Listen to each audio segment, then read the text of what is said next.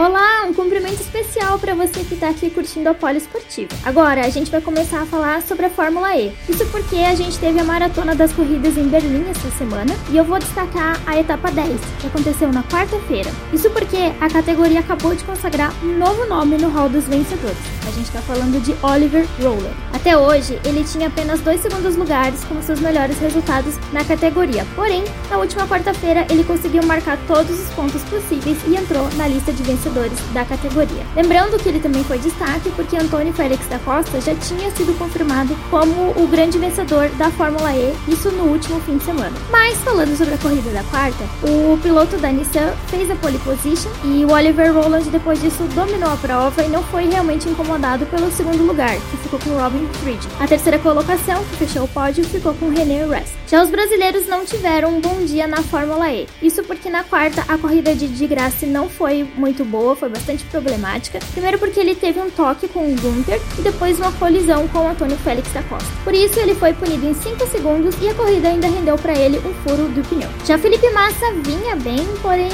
ele errou na zona de ativação do modo de ataque e depois disso não conseguiu recuperar a posição que ele estava. Enquanto isso, Sérgio Sete Câmara se manteve por metade da corrida entre as colocações que marcam pontos, porém ele não conseguiu manter a sua colocação. Já na etapa 11, a gente teve outro nome de destaque, Van Dorn, que comandou a dobradinha da Mercedes na última corrida da Fórmula E 2020. Essa foi a primeira vitória dele na categoria e o companheiro dele de equipe, Nick De Vries, ficou em segundo e já Sebastian Buemi da Nissan ficou em terceiro. E esse foi um resultado importante, pessoal. Isso porque garantiu a Van Dorn o vice-campeonato de pilotos, atrás de Antônio Félix da Costa, que a gente já falou que já era campeão. E o terceiro lugar do piloto suíço da Nissan foi o suficiente para garantir à equipe o vice-campeonato atrás da DS, com a Mercedes-Benz terminando em terceiro, sendo a mais bem colocada entre as equipes gigantes alemãs. Mas quem acabou roubando a cena na última etapa da Fórmula E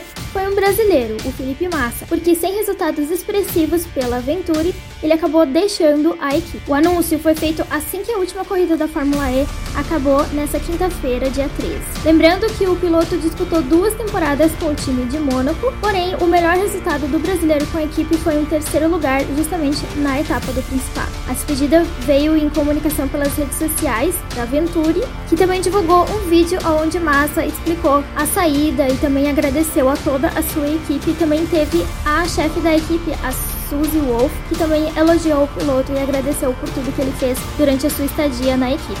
Lembrando que na primeira temporada do Massa na Venturi, a equipe corria com a unidade de potência própria, mas para esse ano eles anunciaram uma parceria com a Mercedes para usar a unidade da montadora alemã. Então eles esperavam que ocorresse um salto de performance, mas o salto acabou não acontecendo, o piloto não teve os resultados esperados e por isso ele acabou deixando a equipe. Mas segundo o anúncio, foi uma decisão de comum acordo entre as partes e Massa ainda não anunciou qual vai ser o seu futuro. Bom, essas foram todas as notícias dessa semana super agitada da categoria da Fórmula E. Eu sou a Carla Thaísa, de Rio Negro, no Paraná, da Poliesportiva.